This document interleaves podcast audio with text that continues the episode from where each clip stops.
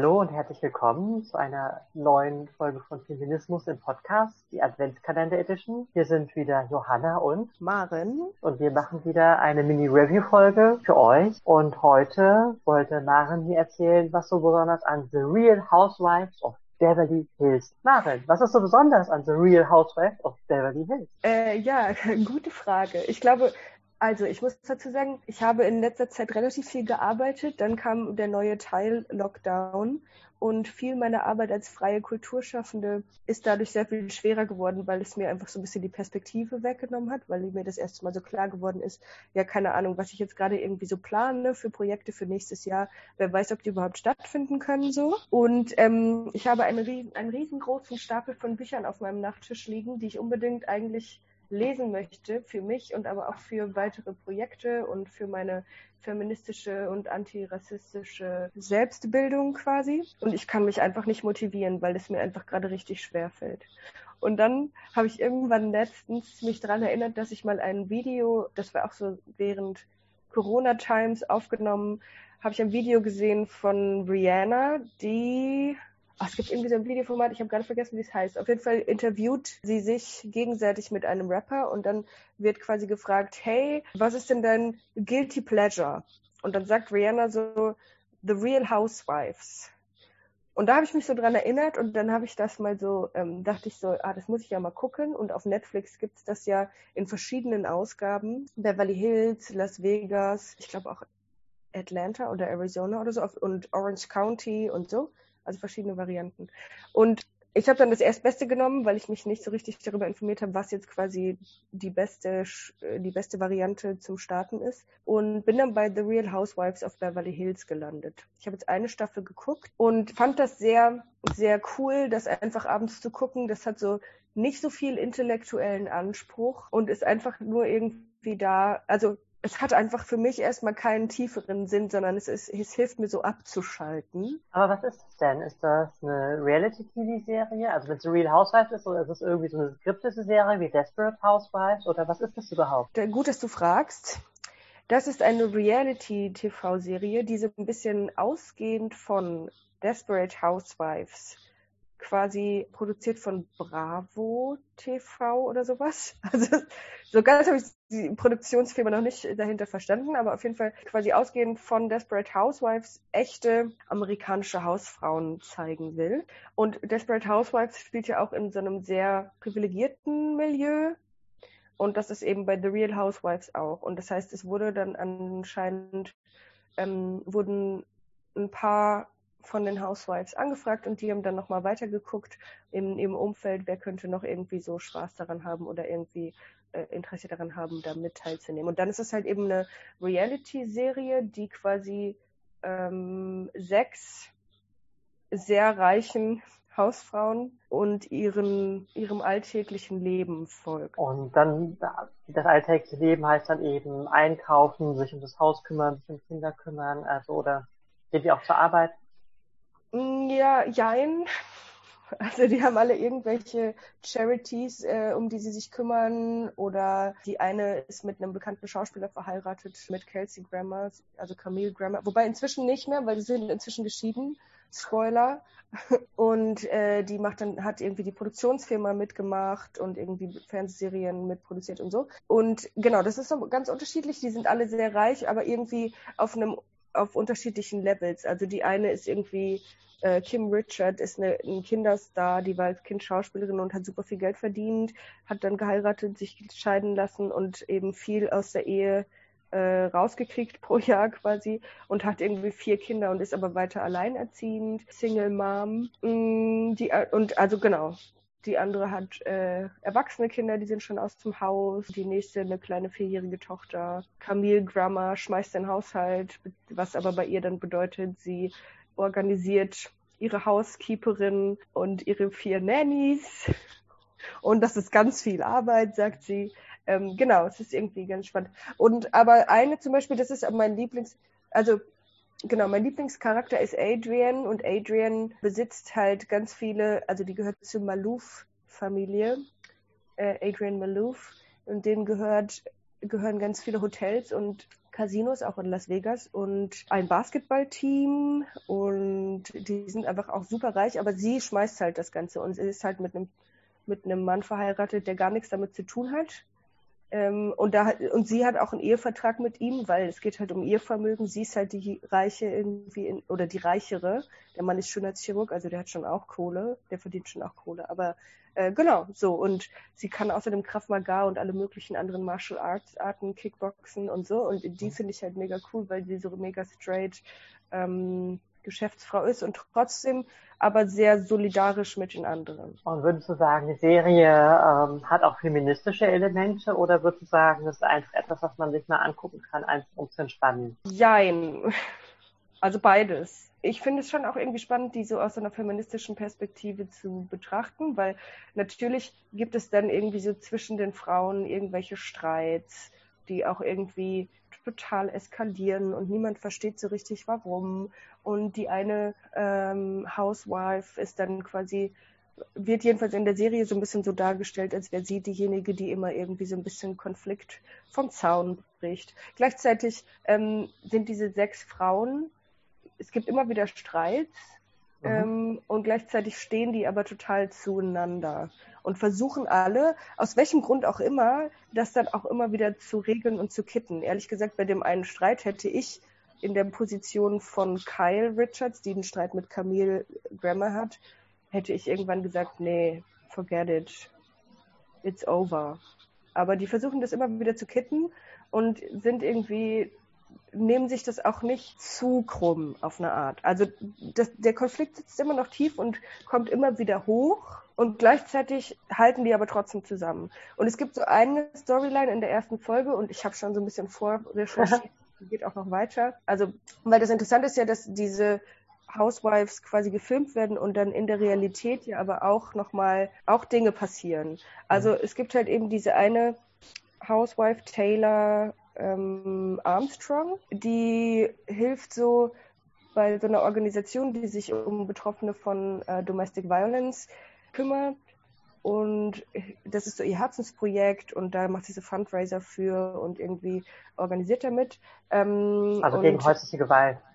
Genau, Entschuldigung, ja, gegen häusliche Gewalt und erzählt dann halt auch irgendwann in einer Rede für diese Organisation, dass sie das halt eben auch erlebt hat als Kind und ihre Ehe ist immer so ein bisschen so problembehaftet und sie, sie reflektiert das auch quasi offen. Es gibt ja dann in dieser Re Reality-Show gibt es dann quasi so diese Szenen, die gefilmt werden und dann gibt es immer noch mal so eine mhm. Kommentarebene, wo die quasi, die Frauen quasi alleine im Bild sitzen und dann darüber erzählen, was quasi in dem Moment in ihnen vielleicht vorging oder so. Mhm.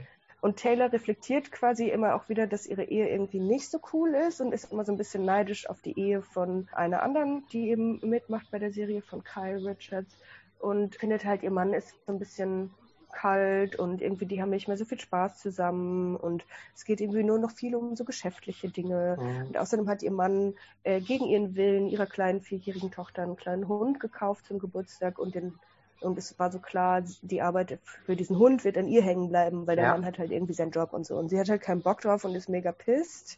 Ich finde das auch total verständlich. Ja. Und ähm, ich habe jetzt aber rausgefunden, dass quasi ähm, die Geschichte dann so weitergeht und sie in der zweiten Staffel dann quasi rauskommt äh, oder auch zugibt, dass es da durchaus auch ähm, häusliche Gewalt gibt bei den beiden mhm. in der Beziehung. Und dann reicht sie halt Scheidung, äh, reicht sie halt die Scheidung ein und im Anschluss an das Film der zweiten Staffel hat sich ihr Mann dann umgebracht. Und das finde ich irgendwie crazy. Also krass, oder? Weil, also ich finde es einfach richtig krass, weil diese Serie auch eben natürlich irgendwie Konsequenzen für so ein echtes Leben von den Beteiligten hat. Wobei ich glaube, dass dieser Selbstmord gar nichts mit der, der Serie zu tun hat, sondern eher damit, dass Taylor ihn verlassen wollte oder die Scheidung haben wollte oder wie auch immer. Vielleicht auch damit, dass es quasi dadurch ähm, ganz Amerika und der ganzen Welt bekannt war, dass er anscheinend Gewalt ausübt, so, ne? Mhm. Also, was ich da raushöre, ist einerseits ist es eine Serie, die einfach auf Frauen fokussiert. Und ja da, so vielleicht ist, vielleicht, also die Serie reflektiert, also es sind einfach Frauen, die viele ökonomische Mittel haben, also die reich sind und privilegiert sind oder auf vielen verschiedenen Ebenen privilegiert sind.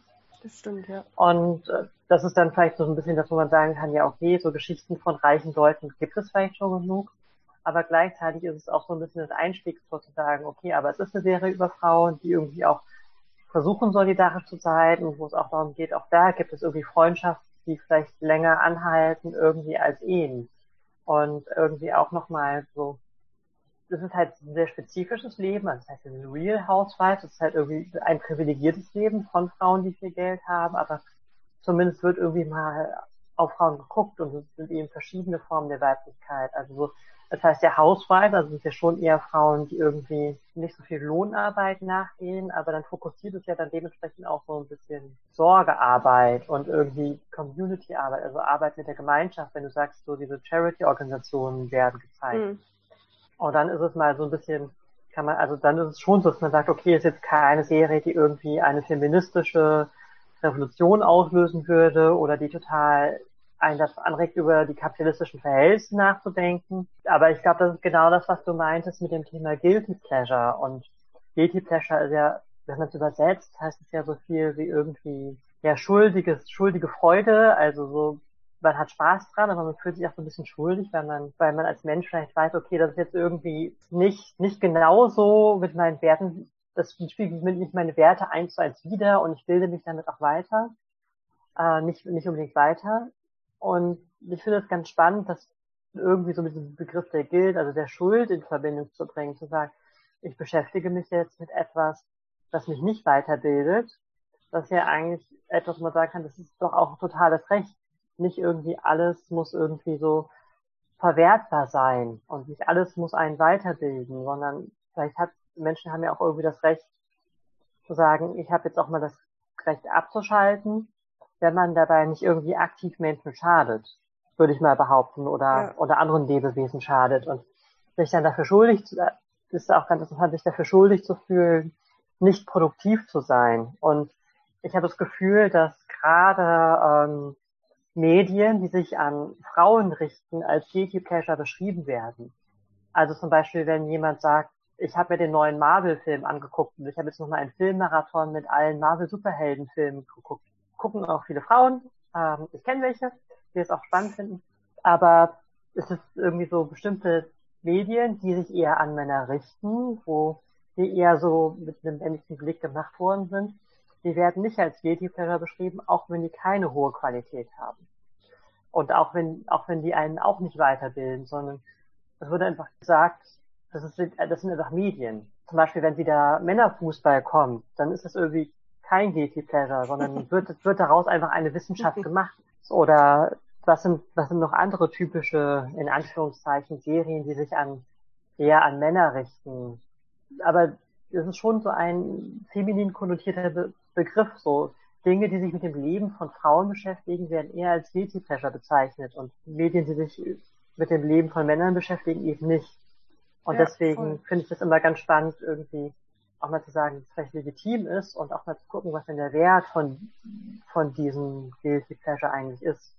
Für einen selber, aber auch tatsächlich gesellschaftlich, dass man eben sagt, es hat, also zum Beispiel bei Sport würde man sagen, es hat auch einen gesellschaftlichen Wert, dass man sich über Sport austauscht, aber Vielleicht hat ja sowas wie The Real Housewives auch einen gesellschaftlichen Wert. Ja, ich glaube halt eigentlich schon, ne? wenn man sich irgendwie da mal drüber austauschen würde, was heißt denn das eigentlich, wie diese Frauen da leben und was die für Sachen machen und was die für Erfahrungen machen und was die auch eben für Erfahrungen nicht machen.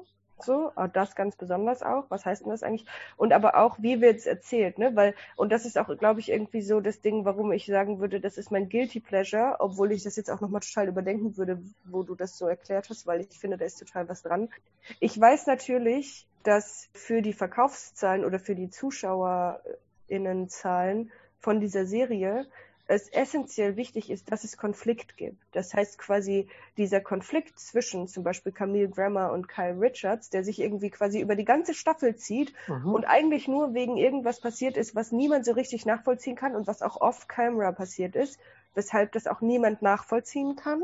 Also so, mhm. es gibt so keine Möglichkeit, das wirklich zu, zu klären, weil es gibt zwei verschiedene Sichtweisen. Und dieser Konflikt zieht sich halt durch die ganze Staffel und befeuert mhm. die natürlich total. Und ähm, hat natürlich auch die Gefahr, dass quasi diese sich streitenden Konfliktparteien jeweils oder die Frauen, die dann irgendwie so Partei ergreifen und so, und die verschiedenen Momente und verschiedene Situationen, wo dieser Konflikt immer wieder ausbricht und eskaliert. Da drin liegt irgendwo, da ist so angelegt, dass diese Frauen auch ausgestellt werden in dem, was sie sind und in der Art und Weise, wie sie wahrnehmen und sich streiten. Und das ist natürlich auch problematisch. Und gleichzeitig würde ich es jetzt trotzdem nicht, also, aber das ist, ich würde es nicht mal Guilty Pleasure nennen, aber das ist so ein bisschen so, wo ich so denke, okay, Maren, da weißt du eigentlich besser, dass das vielleicht nicht so cool ist. So. Mhm. Aber es ist halt einfach ambivalent. Also ich finde diese Serie sehr ambivalent, weil sie macht mir Spaß, irgendwie mhm. das anzugucken, weil es ist irgendwie so, ich brauche das nicht. Also ich habe so angefangen und dachte so, ja, da, da nehme ich sowieso nichts von mit und ich gucke das jetzt einfach mal und dann war es natürlich irgendwie trotzdem total spannend, weil da tatsächlich irgendwie so mehrere von diesen Frauen auch sind, die ich so für bestimmte Sachen, wo ich auch so denke, yeah, cool. Also da werden halt irgendwie auch unterschiedliche Bilder vermittelt von, was, was kann man eigentlich machen als Frau. Und ja, du kannst halt auch als Frau ein Casino und ein Basketballteam besitzen und Teil von einer Musikproduktionsfirma sein und all deine Freunde und Freundinnen in dein Luxushotel einladen. Kannst du machen. Geht auch als Frau so. Und das ist natürlich irgendwie sowas, was sonst nicht irgendwie und dann gleichzeitig noch richtig gut Kickboxen können. Mhm. Und wie cool ist das denn so? Und natürlich ist sie auch irgendwie total reich und sie ist Demokratin. Und also es gibt ganz viel Ambivalenz in dieser Serie und das macht es, glaube ich, irgendwie so schwierig, irgendwie einfach zugeben zu können, ja, yeah, ich gucke das und ich finde es geil. Wie zum Beispiel bei, was weiß ich, für Jessica Jones hatten wir beim letzten Mal so.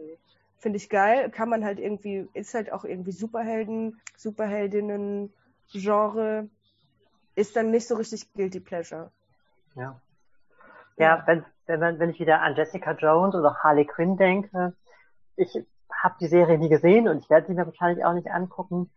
Aber ich stelle mir einfach gerade vor, Harley Quinn würde sich mit den Real Housewives nicht unbedingt verstehen. Die würde, mhm. Harley Quinn würde mehr so einen grundsätzlichen Strukturwandel einfordern. Also würde sagen, ja, wenn du wirklich was für die Menschen tun willst, dann musst du halt viel von deinem Reichtum abgeben und nicht so eine wirklich? kontrollierte Menge.